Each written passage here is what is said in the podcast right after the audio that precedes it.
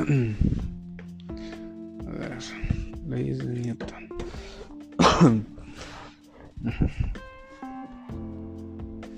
Buenos días, maestra. En este nuevo podcast que les vamos a mostrar son las leyes de Newton y algunas, algunos conceptos sobre la física. Y eso es lo que vamos a ver en, en este episodio del podcast. El primer concepto que vamos a ver va a ser el de velocidad. Y cuando hablamos de velocidad hablamos de una fuerza y nos referimos a cualquier esfuerzo o influencia que pueda alterar el estado de movimiento de reposo de cualquier cuerpo.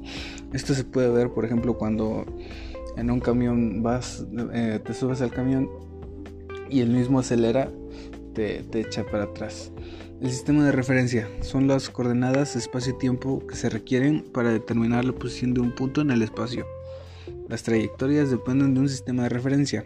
Supone la posición del observador respecto al fenómeno observado. De ahí seguimos con lo que vendría siendo la primera ley de Newton. Este es también llamado el principio de inercia. Esta ley nos habla de que un cuerpo no puede cambiar por sí solo, ya que necesita de una fuerza, y Newton habla de que todos los cuerpos en movimiento están sometidos a fuerzas de roce o fricción. De ahí le sigue la segunda ley de Newton, um, este, también llamada ley fundamental de la dinámica. En la segunda ley se encarga del, de cuantificar el tiempo de fuerza.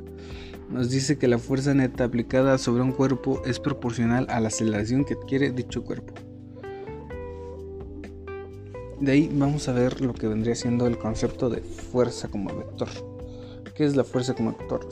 es la representación como, como una flecha. Más bien la, fuerza se representa como una flecha que se caracteriza por la longitud.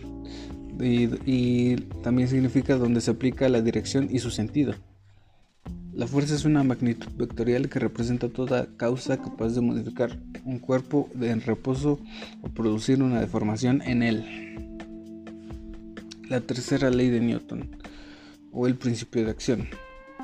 La tercera ley nos habla de que si un cuerpo ejerce una acción sobre otro cuerpo, en este se realizará una acción igual del sentido contrario. Un ejemplo común es cuando rebotamos una pelota contra una pared y esta vuelve por el, por el, por el principio de acción. De ahí, el siguiente es el peso de un cuerpo. Y en física el peso de un cuerpo es la medida de fuerza gravitatoria que, se, actúa sobre un objeto. El peso equivale a la fuerza que ejerce un cuerpo sobre un punto de apoyo o originado por la acción del campo gravitatorio. De de ahí entramos a otro tema sobre las tres leyes de Kepler.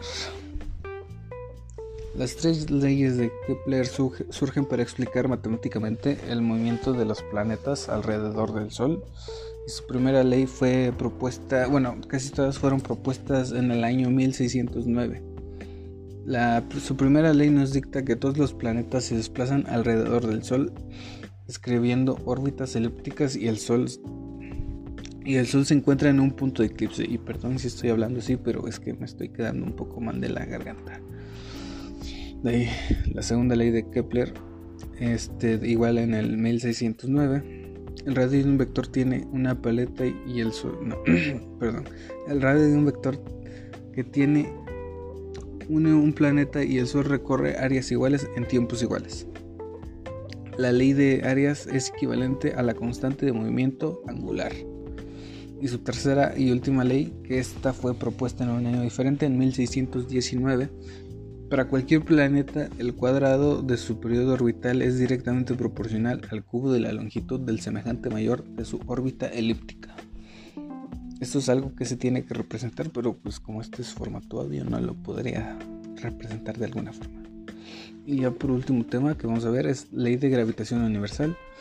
Y esta ley nos habla de la interacción gravitatoria entre distintos cuerpos con masa fue creada por Isaac Newton en 1687.